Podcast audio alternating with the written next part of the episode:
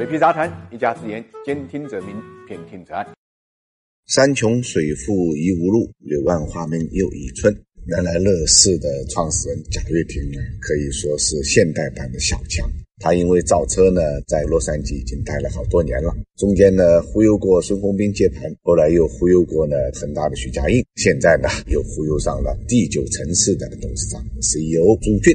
最近的消息就是，他跟朱俊呢要联合成立呢新公司，朱俊呢出资六亿美金，约合四十亿人民币。当然，这个钱呢仅仅是一部分，因为他们后面呢又忽悠了两家投资商，一个叫上城集团，一个叫马克西姆集团。一个是香港本土的，一个是美国的，这两家投行的人站在他们后面。换句话来讲，贾跃亭的新能源车对于这些投资方呢，还是非常有诱惑力的。目前为止，FM 依然也是一个概念。所以有时候你不知道是贾跃亭太能忽悠了呢，还是投资方呢太容易被他忽悠了。反正两个答案呢，谁也说不清哪个答案究竟是正确的。不过至少到目前为止。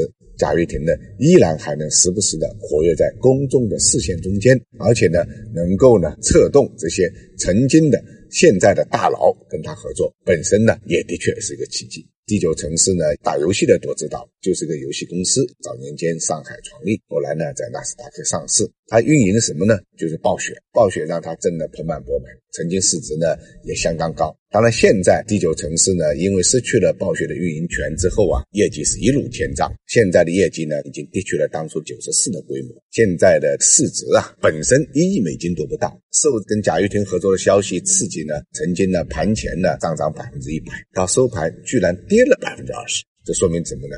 说明大家对这个合作呢，其实也是谨慎的，就像玩闹一样。因为贾跃亭之前跟孙宏斌的合作也好，跟恒大许家印的合作也好，基本上呢都是以闹剧收场。